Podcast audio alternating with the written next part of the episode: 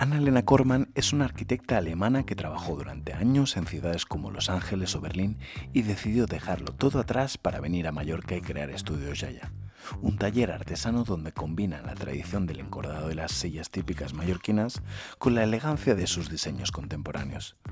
Su trabajo es de un gusto exquisito y permite mantener vivo un oficio tradicional del cual quedan muy pocos maestros artesanos. Así que te invito a parar tomarte una pausa y te invito a sentarte conmigo para descubrirla juntos. Bienvenidos y bienvenidas a La Silla Amarilla, un podcast presentado por Pep Rubira y producido por Batzoladas. Ana Elena Corman, ¿cómo estás? Muy bien, gracias. Bienvenida a La Silla Amarilla. Muchas gracias. Y, y me gustaría empezar porque eres arquitecta de formación eh, y últimamente está pasando algo bastante curioso que estoy entrevistando a personas que son arquitectas de formación, como yo también en mi caso, que nos dedicamos a algo que tiene que ver, pero en el fondo no es lo mismo. En tu caso, eh, ¿cómo es que una arquitecta eh, decide eh, dedicarse a la artesanía? ¿Cómo, ¿Cómo surgió eso? Pues sí, yo soy arquitecta de interiores de formación y siempre me ha gustado muchas cosas relacionadas con muchos, todos ¿cómo se llaman? Las bodas de, de, de arquitectura, se, de, sería el, el, diseño de producto, uh -huh. más los detalles, el imagen quizás con, con, el arte, con el diseño y así. Y, um, y siempre trabajaba en, también con, en, en diseño de mobiliario también y a mí me interesan mucho los detalles y las pequeñas cosas. Y después de trabajar, creo, 12 años en, en el mundo de arquitectura, um, mundo de um, arquitectura efémera muchas uh -huh. veces y interiores, tenía muchas ganas de, hacer, de utilizar más mis manos, de, de hacer algo para tocar, para, sí, algo más enfocado, más en detalle, otra escala. Y, uh -huh. Y sí, y siempre me interesaba por, por trabajo manuales. También era mi, ir a la obra sí, ¿no? o ir al carpintero, eran mis días favoritos. Que... Ese, es que hay ¿no? ese perfil de, de arquitecto o arquitecta que, que, eso, ¿no? El cuidado por los detalles por, y, y el poder mimar hasta eso, ¿no? El mobiliario que va, que va a existir, sí. ¿no? Y ahí decidiste que poco a poco, ¿no? Ir bajando a algo como más, más tangible, por así decirlo. Exactamente. ¿no? Sí. Y llegaste a, es decir, tú has estado por tu trabajo, estuviste viviendo en Berlín, en Los Ángeles, ¿no? En, en varios lugares y aterrizaste en Mallorca en, un, en algún momento determinado de tu vida. sí, exacto. ¿Vale?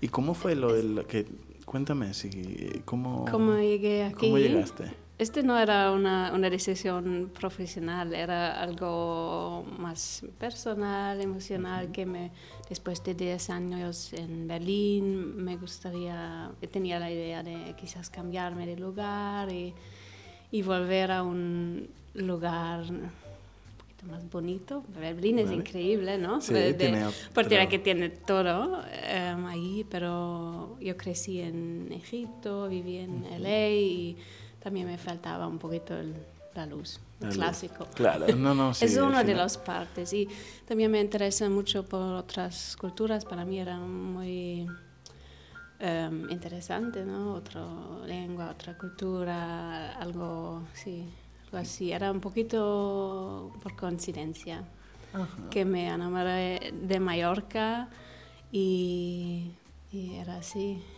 Y, y entonces, en, si no voy mal, eh, un día paseando, puede ser que, que, diste con esta nueva vocación y, y, Sí, era un poquito, claro, lo vi, siempre tenía una fascinación por temas de patrones y, y vi en algunas casas, vi, vi muebles encordados vale. y me fascinó y pensaba, ya tenía en mente, yo cuando llegué principalmente trae, trae cos, um, proyectos de Berlín, todavía uh -huh. trabajaba por, por proyectos de Berlín, pero más y más pensaba, wow, me gustaría estar aquí y ten, tenía en mente que me gustaría em, entrar más en el tema de, de, probar cosas con mis manos. No era de verdad algo, un, un una, cambio de, de, profesión, no era la, intención, pero mm, solo probar cosas y probé cosas, trabajar con yata, con, y, y, sí, un día, de verdad, yo me pasé y vi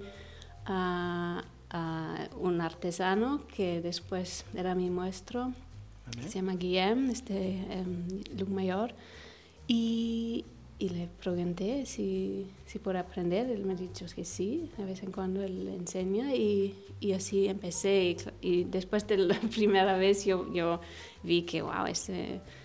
ese me fascina mucho y no quería, no quería, sí, me enseñó el oficio del, tradicional de los cordados exacto, en las sillas y demás. Cómo hacer los nudos, cómo funciona, de cómo estructural o qué materiales, cómo, cómo trabajar. ¿Y tiene algo de característico el, el, digamos, el, el, encordado aquí respecto a otros lugares que se pueda hacer alguna técnica similar? Pues sí, hay, encordados en muchas culturas, ¿no? Pero lo que vi aquí, eh, em, que es diferente, por ejemplo, de lo de, que hacen en Dinamarca o algo, es el material primeramente y también los patrones que, que aquí se, claro, hay, diferentes formas, pero lo que vuelve aquí son muchas formas triangulares, por ejemplo, y pues es así, sí. Y, y, claro, tradicionalmente eran también em, materiales distintos, ¿no? Que, que antes tenían como el cáñamo, la boba, palmito, cosas así, más, más locales, sí. ¿Se están perdiendo ese tipo de oficios, verdad, de artesanía? Pues sí, claro, sí, como por todo. En, en, sí, aquí se, se nota mucho em, que en los últimos, no sé, 40 años me imagino que se perdió mucho, que es uno o dos generaciones antes que, mucha gente sabían hacerlo y que eran oficios y que eran muy pocos de, estos, de, de, todo, ¿no? De cerámica, de vidrio, de, de torneadores que que eran muchos aquí y también de este trabajo de, de encordar. tenemos una asociación de gente que sí trabajan, pero muchos no pueden dedicarse 100% a este porque, porque es, difícil de, trabajar en la artesanía y hay muchas otras. Mucha dedicación y, mucho tiempo hasta que puedas vivir realmente de ello, entiendo. Exactamente. Pero hay que hacer, o habría que hacer una, una reivindicación a, precisamente a los trabajos de artesano, ¿no? esos oficios que poco a poco, desgraciadamente, y al final ya no es que se pierdan, sino es que se va a perder el conocimiento, precisamente lo que decíamos, ¿no? de cómo hacerlo. Llegará un momento que si no se sigue eh, traspasando ese conocimiento, se va a perder. ¿no? Exactamente, sí, yo creo que hay estos dos temas. El uno tema es de tema de económico, como se dice, de, claro, es si, si quieres hacerlo aquí, local, con buenos materiales y condiciones laborales justas, ¿no? Que no quieres ir a India o no sé, a Bali, em, em, tiene su coste y sí, y el otro, es otra cosa que te has dicho, pero el parte de, del conocimiento, de los skills, ¿no? Que, que hay muy poco documentación también de esto. Y yo, claro, el base de mi trabajo es es el base de que aprendí mi maestro de su abuelo, ¿no? Claro. Es como así se... Una cosa que se ha ido transmitiendo de, padres a hijos o entornos profesionales. ¿Y cómo se hace para combinar? Es decir, eh, entiendo que, que, para poder, tú hablabas de esa parte económica, ¿no? Hacer rentable, ¿no? Mm. que todo el tiempo los productos, los materiales que sean buenos, de calidad, de proximidad, etcétera. Mm. ¿Cómo combinas esa tradición, ¿no? Con, entiendo, con una parte de, innovación, porque tiene que haber algo nuevo que pueda dar ese, hoy en día, y no me gusta porque es una palabra muy utilizada, pero el valor añadido, ¿no? Ese, Mm. ese valor extra que aportas a través del diseño, a través de... ¿no? Sí. ¿Cómo, cómo lo haces? ¿Cómo combinas esas dos eh, Sí. patas? Sí, yo también este valor añadido no me gusta tanto No. la idea, pero creo, creo que es más algo personal, personal que, que va casi automáticamente, que por ejemplo en mi caso, que a mí me, me fascinó pa- por los patrones y tal, pero tampoco, claro, quizás no tanto por las estructuras, Ya. lo que encontré. Y claro, con mi formación o mi interés es muy, muy, em, al principio empecé a, a hacer los primeros pro- prototipos, que de verdad que son bastante similares lo que, Sí, que, es la colección, ¿no? Y- Pero claro, quería aportar o como se traer algo más que, que, que a mí me gusta, que es más yo y no solo este no solo las estructuras, también es toda la parte de patrones también. Algunos sí son tradicionales. Lo que yo hago es utilizar un, un material. Me gusta mucho trabajar con un algodón reciclado, Ujú. que lleva un poquito de PET reciclado también para darle fuerza. Por ejemplo, pero este con una cuerda fina que luego eh, es, es otro, otra cosa, otra... Claro, sí.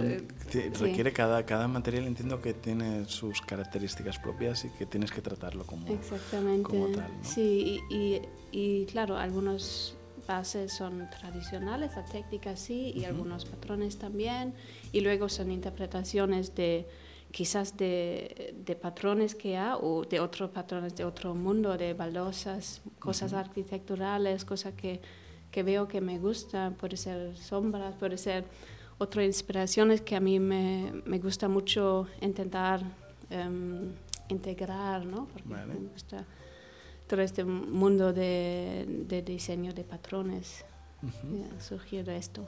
Si ahora están pensando que para aquellas personas que nos estén escuchando, el que a lo mejor así descontextualizado no se entiende, ¿no? Estás, el encordado en las sillas, ¿no? Es esa técnica como tradicional que, que como de- bien hablabas de patrones, ¿no? Que se dibujan, que si nos ven por YouTube van a ver en las pantallas que hay detrás de ti, ¿no? Esas texturas que, que, que junto con unas estructuras que además son muy limpias, muy elegantes. Es que tienes, bueno, me fascina lo que haces. Gracias. Y, y porque creo que es de, un- de una sensibilidad y de un gusto estético muy alto y, y- y que de algún modo eso que decías, ¿no? esa combinación entre esos conocimientos tuyos de, de arquitecturas trasladados a algo muy, muy tradicional y muy manual y en este caso muy personal. El proceso de creación de, de estas colecciones, porque mm, antes te preguntaba qué tipo de, ¿no? de clientes o cómo es, digamos, si trabajas por encargo o trabajas, digamos, con una colección propia, me gustaría saber cómo es tu proceso de creación de estos productos. Pues al principio tengo, te- tengo una colección de, de patrones que, que desarrollé muy al principio, haciéndolo y también ver cosas. Claro, si una vez te fijas a patrones, te lo ves por todo, ¿no? lados. Tienes que ir con cuidado si no. Es que me, fascinó porque cuando pude visitar eh, tu taller eh, me fascinó todo lleno, o sea, tendréis que verlo, una, pan- una pared llena ¿no? de, de imágenes, fotos, esquemas, bocetos de, patrones que luego te sirven de inspiración Sí, para aplicarlo en que tiene que ser lo difícil, ¿no? Algo que ves, cómo luego lo trasladas eh, eh, en ese Exacto, tejido en este- encordado, ¿no? Ahora estamos viendo, por ejemplo, esta, esta imagen, ¿no? De cómo, eh, una de ellas, ¿no? Pero cómo, wow. Sí, yo creo que hay ahí. Eh, pasos, que es algo, es, para mí es más jugando primero con geometrías, puede ser con un croquis o plegar cosas, me, me fascinó mucho origami, por ejemplo, también, cosas. La primera fase es, es jugar, yo digo. Vale. Y luego tengo un croquis y luego voy a trabajar con el material, con la pieza y entre el croquis y, y el- la pieza hay un, un proceso también, quizás algo que me gusta ah, en el papel eh, va a cambiar mientras yo trabajo. Em, puede ser por temas técnicos, a veces si, si, es, si es por una silla, que muchos mis muebles son para sentarse, hay, hay claro, hay, hay puntos em, técnicos eh, de tensión que debe ser fuerte y no me gusta que hay, hay trozos más largos que se pueden enganchar, cosas así también, técnicas, y otras cosas em, más estéticas o algunas veces problemas que luego em, salen con una, um, ¿cómo se dice? Una, una solución que, que, es más estético, que me gusta, más, también. Es, es este, esta parte me gusta mucho, de traducirlo de la inspiración y de la primer forma que he hecho hasta la pieza, que, que es algo que lo veo que es una gran diferencia de mi trabajo de antes, ¿no? Tú estás planificando, que me, me encanta también, de encontrar soluciones, de dibujar, pero claro, de hacerlo y cosas cambian y, y es, que lo fascinante, de la artesanía. Lo fascinante, y, hay un punto común eh, en, en, lo que hablábamos de, de, estos arquitectos que no se dedican a arquitectura, y lo hablábamos con Roberto Paparcone, que por cierto me mencionó, si tienes que sentar a alguien, eh, a Ana Elena, seguro.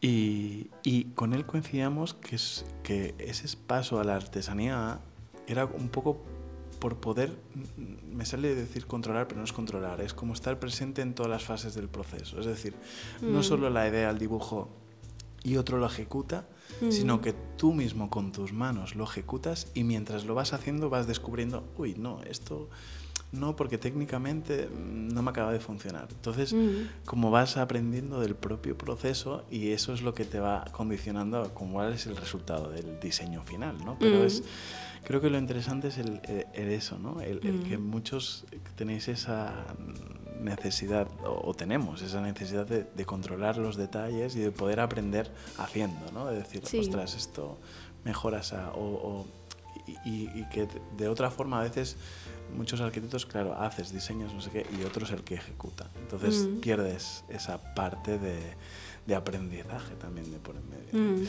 Y en ese sentido, em, dos preguntas que van como separadas. ¿Qué significa para ti la artesanía?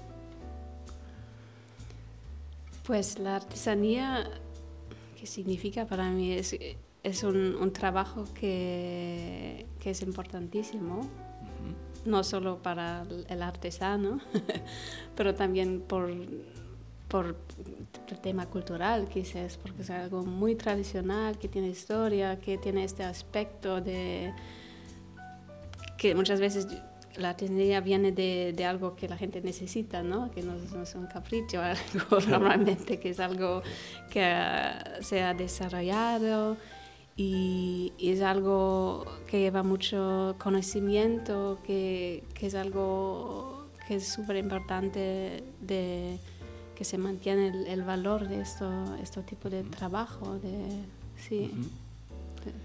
Y volviendo a lo que hablamos antes del encargo, ¿no? O sea, hay una parte esta de colección que dices tú que te inspiras, que luego acabas plasmando. Pero cuando son encargos, ¿cómo suele ser el proceso? Es decir, viene alguien y te dice, quiero una silla o quiero un banco. Quiero una cabecera, o, por ejemplo, sí. Um, o quizás lo que también se pasa, quiere una silla, pero mira, este es el lugar y tenemos estas baldosas preciosas, puedes quizás reinterpretar Em, el, el, dibujo, el, patrón de esto. Sí, es, puede ser todo y, y, yo creo que es exactamente el punto que es interesante que has dicho antes de, de este tema de, de poder controlar o, o, manejar todo. Em, es que claro, allí me sirve mucho todo lo que hice antes, ¿no? De tema de tema arquitectural, porque es que hay, hay, muchos, muchos detalles quizás que pueden ser interesantes de, de hacerlo, pero sí, estoy, sí, tema de trabajos a medidas, um, van, así ver el lugar, ver las necesidades y, y también traer mi, mi trabajo, mi, mi manera de hacer, de, de, la manera de quizás de estudio Jaya en, en, este, sí, en, este pedido. Este sí. Este ¿Y cuál es, en ese sentido, por ejemplo, el, el, proyecto, un proyecto que te estés como más contenta o que hayas disfrutado más de, ay, es que ese proyecto me...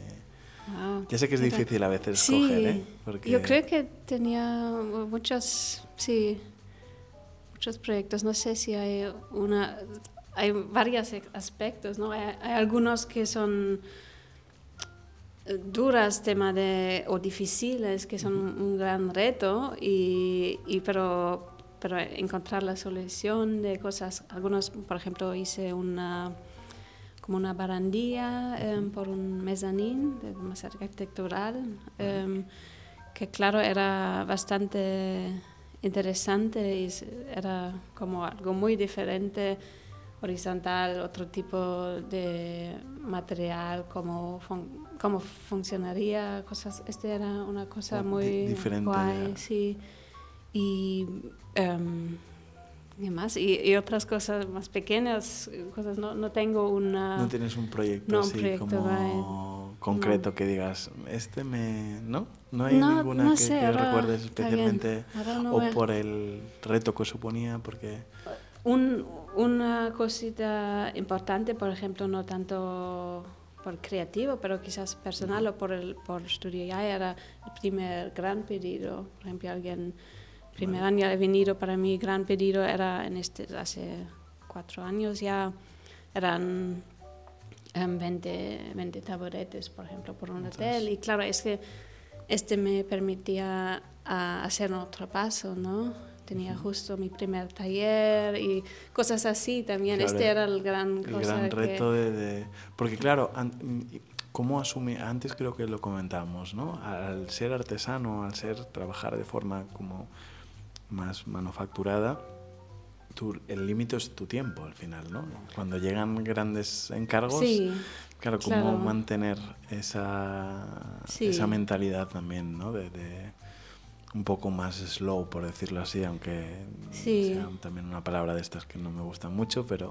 sí. Pero eso es como ese como trabajo como más Claro, que al principio, claro, los primeros años yo lo vi que hay, podía acelerar cosas yo mismo, pero después de unos años de- eh, ya, ya llegas a un punto en el que no puedes acelerar más, ya creo Claro. que por el tema de sí, velocidad de trabajo y, y claro, por, gran, por pedidos más grandes tengo ahora tengo un poquito de equipo, puedo pedir a gente de ayudarme, ¿no? De, de tener esto también. em, es lo que me organizo, no tengo, sí, sí, sí lo necesito por, por el momento. Puedes ir pero- asumiendo, ¿no? Sí, porque si no es también, es, no, es, no es posible, porque también no, no, mi trabajo no es solo estar aquí cortando, no hay Claro, muchas, todo, parte- todo que está alrededor, porque hago las ventas directas, los logísticos, el diseño, tengo que, el principios de años también hice todo el parte de carpintería, construí Ujú. todo, todos todas las, las estructuras que ahora tengo, tengo alguien Con- local que, que, que me hace esto, pero claro, todos estos temas, ¿no? De, Sí, es toda esa parte que no se ve, que muchas veces se dice que no es en estos trabajos no es solo el trabajo en sí, el oficio en sí, sino es eso, la parte de comercialización, de números, de Sí. mm, sí, de, de, de llevar redes hoy en día, de bueno, Yeah, un montón de cosas fotos, que de- sí. de pensar cómo, dó- dónde voy, ¿no? O de, y claro, de todas las cosas em, a medida que me encantan, pero claro, es, mucho trabajo, ¿no? En desarrollo, dibujar, em, reuniones, pero No, no, claro. claro. es el parte bonito también. Es parte, es parte, forma Mm. parte de, de- ese proceso en general también que es. Y em, viendo un poco todo, esa, una pregunta que me gusta hacer a, a todas las personas invitadas, de qué significa o qué es para ti la creatividad, porque es como una gran cosa, pero Mm. ¿qué es para qué significa para ti? Pues es una, primeramente es una primera de expresarme, ma- Ujú. que me gusta mucho.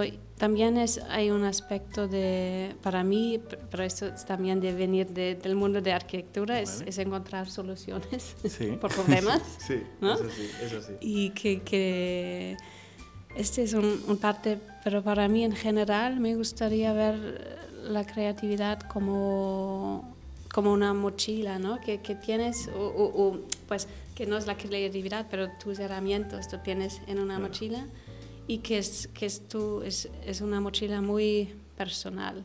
Claro, tienes una formación dentro, pero también tienes quizás un background cultural, algo que te interesa, que te, dónde viviste, qué, qué, qué te qué llama tu atención, qué, qué te interesa, ¿no? Que, que si estás una persona, no sé, que, que le tiene un poquito de paciencia o es, es, mucho, es, hay una personalidad dentro y cosas que has visto, ¿no? Cosas, cosas así y cuando sacas qué, qué parte de esta mochila, así que también lo que has dicho antes, el tema de, de arquitectos que luego hacen, u, otros, ¿no?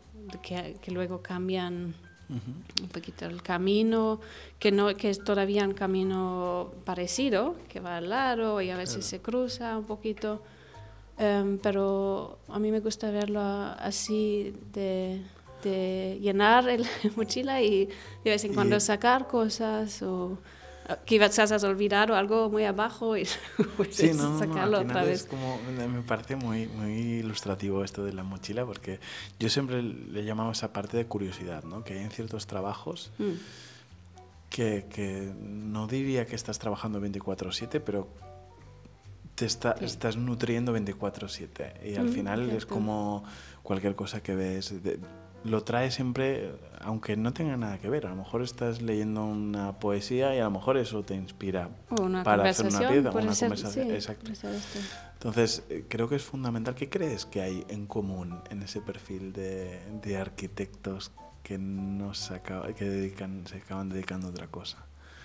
Y es una pregunta que me hago, que porque y ahora digo, ha pasado lo que decía antes, ¿no? Estas últimas tres personas y muchas más que conozco, ¿no? que son arquitectas mm. pero no se dedican a ello, que es como una casualidad no casual, ¿no? porque mm. también yo creo que en el fondo estoy buscando, estoy buscando en otras personas preguntas que me hago yo mismo, ¿no? de, qué es lo que hay en común de, de esta gente que personas que se dedican sí yo creo que una para mí una cosa era que a mí me, me gusta mucho el, la arquitectura interiores exposiciones que hice muchos años eh, trabajé en, exposiciones exhibiciones como sí, sí, sí.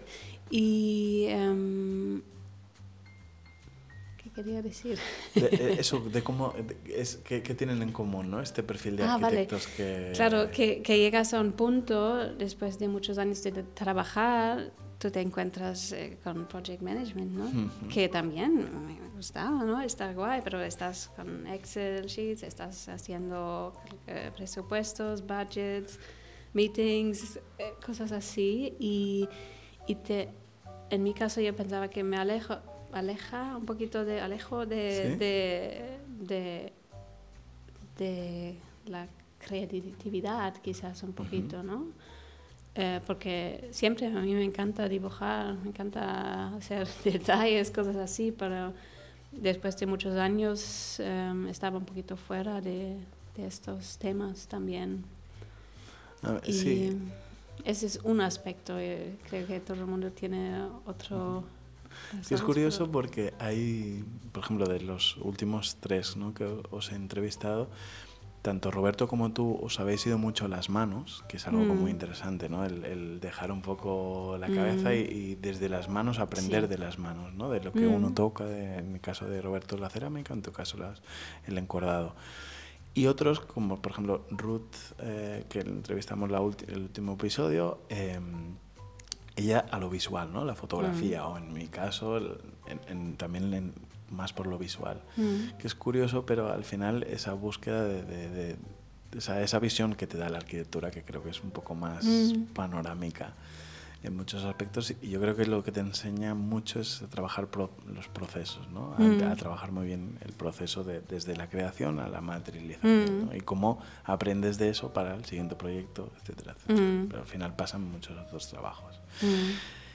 Em, quería volver a, Mallorca, ¿no? Que de cuando llegaste aquí en Mallorca, em, ¿cuál fue tu primera percepción cuando, cuando llegaste aquí a Mallorca? Eh, pues yo tenía nada de ganas de, venir a Mallorca mm, porque hay claro, yo sé que es muy popular para alemanes, pero también hay un, hay, hay un grupo que, claro, por exactamente este tema, tú tienes, tienes ideas de, no sé, del arenal o, como, como sea, y no, nunca me interesaba, y era un poquito por coincidencia que he venido em, con, con, un amigo y, um, y estaba súper sorprendido. Nos pasaron unos días en Bufar y yo pensaba, wow, no me esperaba. Era un poquito Um, era un poquito ignorante quizás por este tema, no quería saber mucho de Mallorca, pero era tanto, ya, mucho, de Mallorca, ¿no? Sí. De cómo sería. Y, lo vi y pensaba, wow, es fenomenal. Um, sí, y, y, desde ahí volví varias veces y, y poco a poco crecí la idea de quizás, quizás podían lugar que, que, también es bien conectado, también tenía otras razones. Pensé que, wow, quizás puede ser algo al lado de Berlín, al lado, a, tener los dos. Pero, y, y, luego muy, muy rápido, cuando llegué aquí, yo pensaba, wow, me gusta, yo, yo me sentí muy cómodo, me gusta estar en una isla también y, y también, claro, Ahora estamos hablando de, la creatividad también, pero hay, viví en muchos lugares, eh, ciudades grandes, en París, en Melbourne, en El Cairo y en LA, en Berlín, y me encanta, ¿no? Me encanta la, vibe y el pulso, ¿no? Pero hay algo que me encanta estar aquí y no sé si es, es, el tema de estar en una isla o, o estar en un lugar más pequeño que me da un, que me facilita, es más fácil para enfocarme quizás. De vez en cuando tengo que ir a, a recargar eh, y quizás tener un poquito de input, pero a mí me gusta que, que estoy aquí y puedo hacer mis cosas y, y no, no, en cada esquina hay alguien otro que hace muebles. o, me da, me da un, una manera de concentración o algo así. Es que, que, me ha sorprendido un poquito porque yo pensaba que necesito mucho más estar dentro de... es muy curioso es, y me resuena mucho porque, bueno, primero, eh, eh, em, siempre es, em, hemos dicho, hemos defendido muchas veces que Mallorca es un territorio creativo, es decir, mm. muchas personas artísticas y a muchos niveles han venido a Mallorca para, para inspirarse, para crear. Pero es verdad, por ejemplo, ahora te hablo de un tema muy, muy personal. A mí me pasa eso, que ese sentimiento de, de que Mallorca es un lugar que, que, para crear en sí, ¿no? Y para inspira mucho, te ayuda, más que inspirar, te ayuda a, a poderte concentrar, como tú bien decías, ¿no? Mm. Y, y plasmar cosas pero a la vez mm, yo en mi caso, por ejemplo, necesito eso, un poco la vibración de ciudades un poco mm. más grandes que, que, tienen tantos estímulos que, wow, que luego es como, vale, todo esto te lo pones en la mochila que tú decías antes, te vienes a Mallorca y ahí es como que, que tienes la pausa y el, el, momento para crear, ¿no? Sí. Pero que es curioso esa, ese punto, ¿no? De, o a mí me pasa, esa necesidad de, de esas dos como, no sé si son velocidades o intensidades, ¿no? De, Como una frecuencia más baja que permite mm, pues, crear a otro nivel y otra que es más, bueno, eh, que tú además has vivido en ciudades muy grandes y, muy, muy vivas, ¿no? En ese sentido. Sí. también lo necesito los dos, pero yo puedo descubrir que, que me basta de vez, de vez en cuando de volver y y claro, para mí también es, es diferente ahora volver a Berlín. Yo voy, porque a veces voy un mes, el verano, o puede ser solo una semana, en fin de. Y claro, si vives allí, también tú estás en tu trabajo, ¿no? Tú, tú no vas a salir todo el rato a ver este expo, a hacer esto. Pero ahora si voy, sí voy y puedo disfrutar mucho. Claro, tengo muchos, mis amigos son ahí también, pero ver cosas y y de verdad eh, cogerlos y... es que es muy em, interesante por, sí. por, eso. Volviendo a esto que decíamos de Mallorca, hmm. eh, el nombre del estudio donde trabajas es Estudios Yaya. Yaya. Exactamente, sí. Cuéntame, ¿cómo, ¿por qué ese nombre? Porque tiene... Sí, pues el nombre al final es un, un homenaje a las artesanas que, que, que, que, que son de, de, aquí o que es algo local, ¿no? Más o menos local y, y que, que admiro, ¿no? Que si, sin ellas o ellos también, pero la, eh, no sería posible lo que, lo que hago. Y claro, viene de la Jaya, de, de, de la... De las, mujer, de las, mujeres, las abuelas, mayores, digamos, exactamente, mayores. sí. Sí.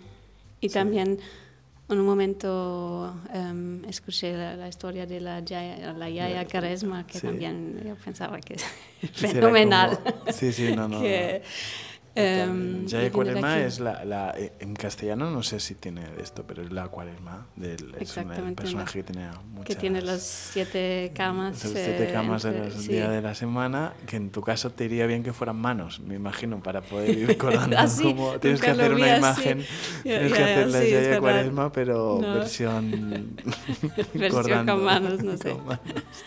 Yeah. Pero no, no, qué interesante que es la reivindicación ahí a a ese, pasa, a ese legado, ¿no? a ese pasado de...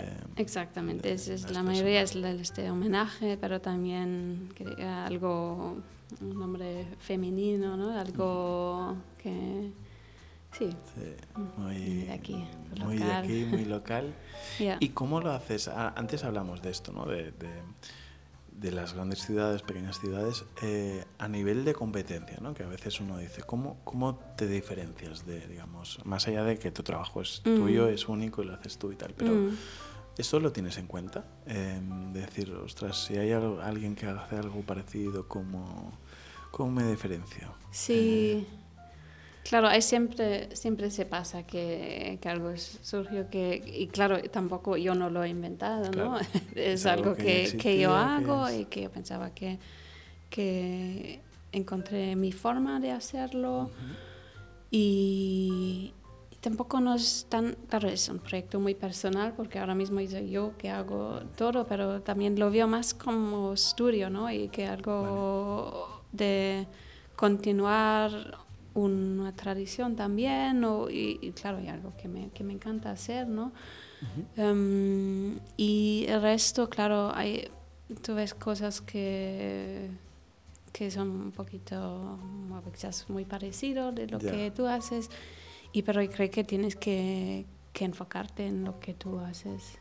Sí, es, es un proceso un poquito interesante, es, difícil. y lo curioso es que ahora me venía mientras te escuchaba y de fondo veía las imágenes que últimamente, y esto creo que lo hablamos con Roberto también, em, nos fijamos a veces demasiado en lo visual, eh, Mm. ¿no? En tipo Pinterest, ¿no? Ah, mira, se es- Ya. y no tanto ni el proceso, ni cómo te ha llegado, es decir, ese pattern o ese motivo, eh, porque es así y no de otra forma, y seguramente Mm. responde a, a inspiraciones, es decir, lo interesante Sí. ahí es el proceso, ¿no? Ya. Entender los materiales, pero claro, mm, nos dejamos llevar demasiado, ¿no? Igual por lo visual y, ah, esto se parece porque estéticamente son iguales, pero Claro. a lo mejor no tiene sí, que ver. en- quizás, quizás la gente que lo han creado han venido de dos, do- dos caminos diferentemente y, y este sí se, se pasa porque si te mueves en el mundo de... Por ejemplo, la colección es muy... Unas Ujú. cosas son muy geométricas y, y es totalmente posible. Algunos son tra- Claro. patrones tradicionales que también yo utilizo. Pero claro, hay... em, Sí, es, es, yo creo que lo importante es el proceso, El que sí proceso. tiene sentido. Y claro, si es totalmente visual y alguien dice, "Ah, me gusta este, pero no voy a preguntar a ella, por, ella porque yo voy a, no sé, Ah, pedirle, o puede ser grandes empresas también, ¿no? que lo Que- hagan, que, co- que que cojan, cojan, el- que es un problema. Yo no lo, lo tenía este problema ya, pero yo sé en el mundo de, de moda o de otras cosas, digo, Claro, de cerámica pasa mucho, ¿no? Te- Claro, este tema Es- de, de eh, Pinterest, de Instagram, tú vas a algo y te gusta y Ya está. tú- tú Sí, es, pero yo, creo, yo en mi experiencia es que creo que hay varios casos, pero en general tienes que enfocarte en tu trabajo. Y... Sí, y, en, y en, en, tu caso yo creo que lo que he percibido eh, es ese cariño, porque yo creo que también es muy de arquitecta esto, ¿eh?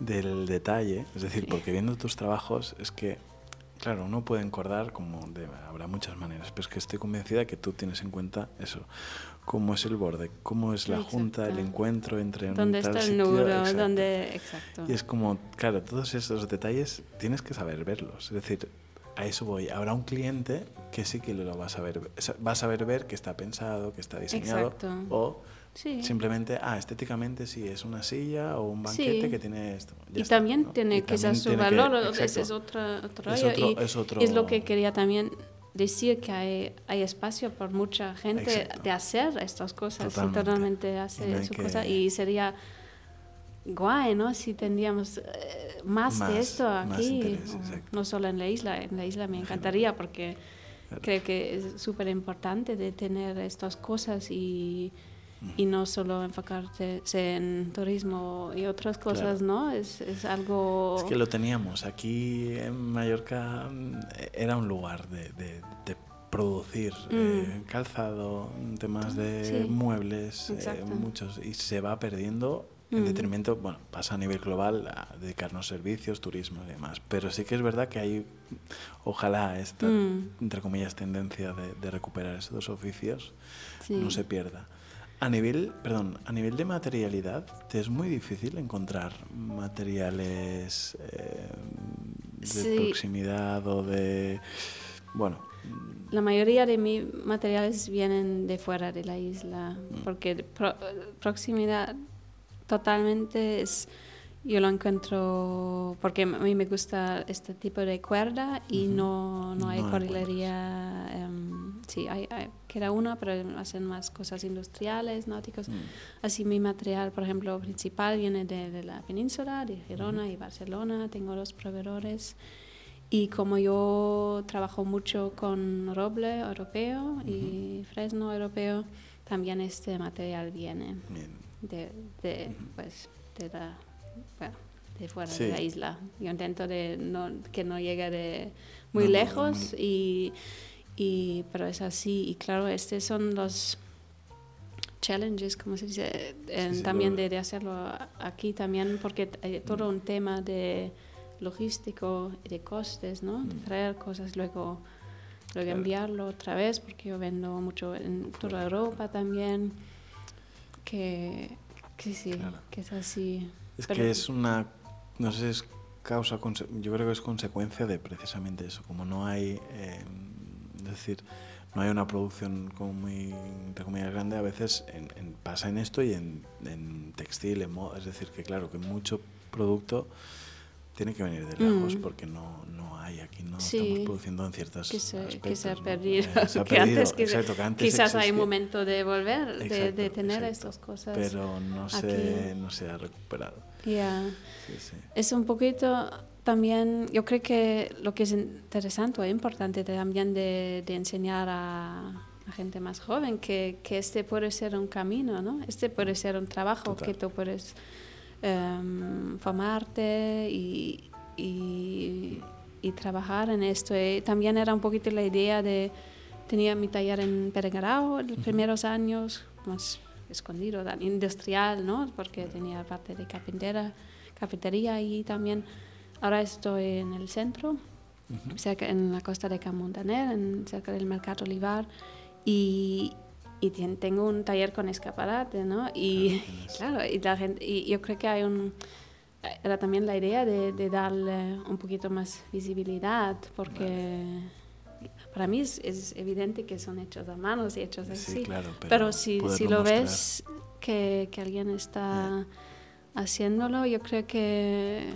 que Y es lo importante también. Sí, lo interesante de ver el proceso también. De, de- de Exacto. ver eso todo. Ahora veo las fotos esas de diferentes, ¿no?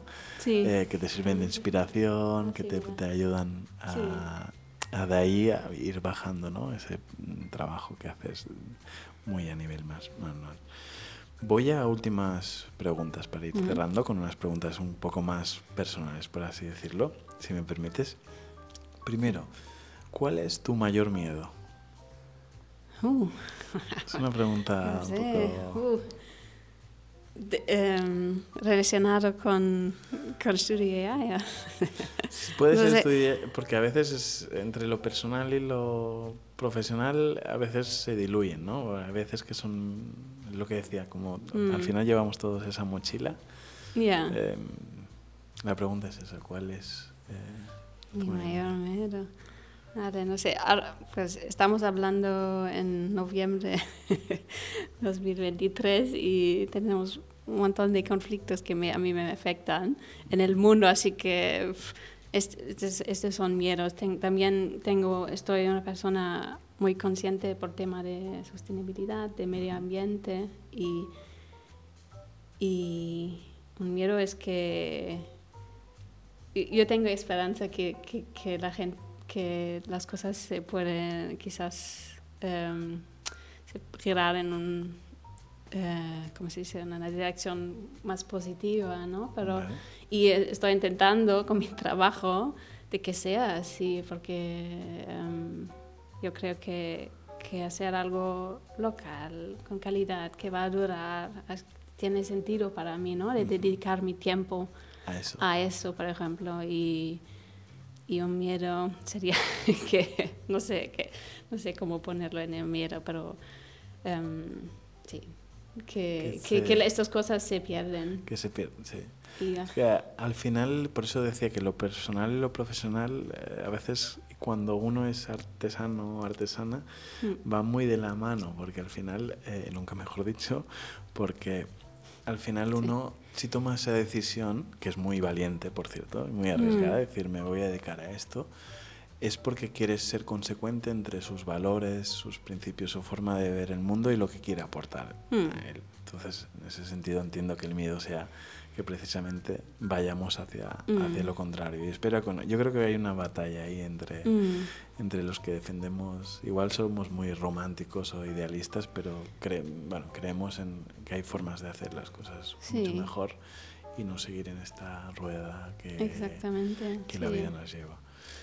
Un libro que, que, que te haya marcado, que te guste o que recomendarías. Un libro que te venga ahora. Em, a mí me gustaría mucho una escritora que se llama Siri Hustfeld.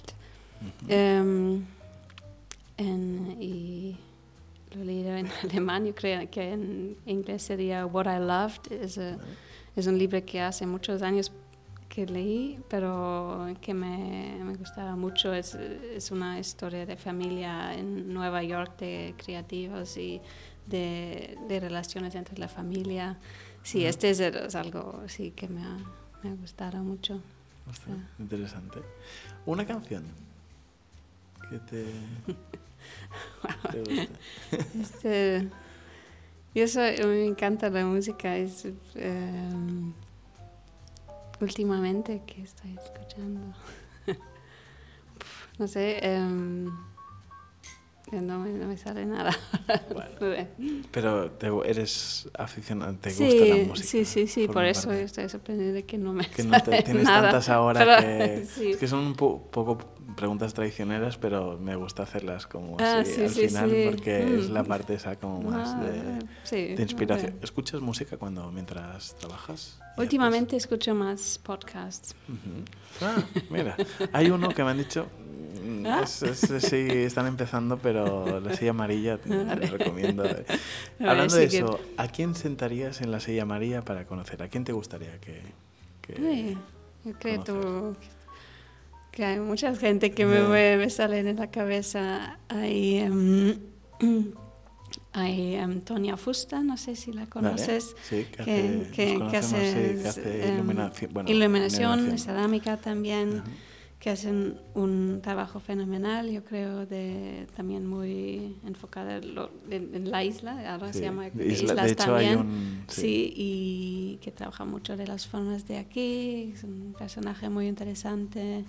Sí. También los, los dos de. Dos Monos, no Ah, sé si sí, lo también, que Que habéis colaborado, de hecho, también en algún proyecto. haremos Sí. cosas em, juntos, por ejemplo, sí. Vale, sí. vale, pues Yo creo que te vas a tener Sí, ¿no? Con, eh, sí, eh, gente la muy es, interesante en esta silla. es, eh, el objetivo es precisamente ese, eh, podernos sentar, descubrir mm, cuál es vuestro proceso, vuestra forma de trabajar. Mm. Y nada, Ana Elena, eh, quería aprovechar para darte las gracias por tu tiempo, desearte que vaya muy bien lo, que viene en tus diferentes proyectos, alguno nuevo muy interesante que está por, por venir desearte lo mejor y gracias por, por tu tiempo y por mostrarnos. Muchas gracias a ti. Encantada.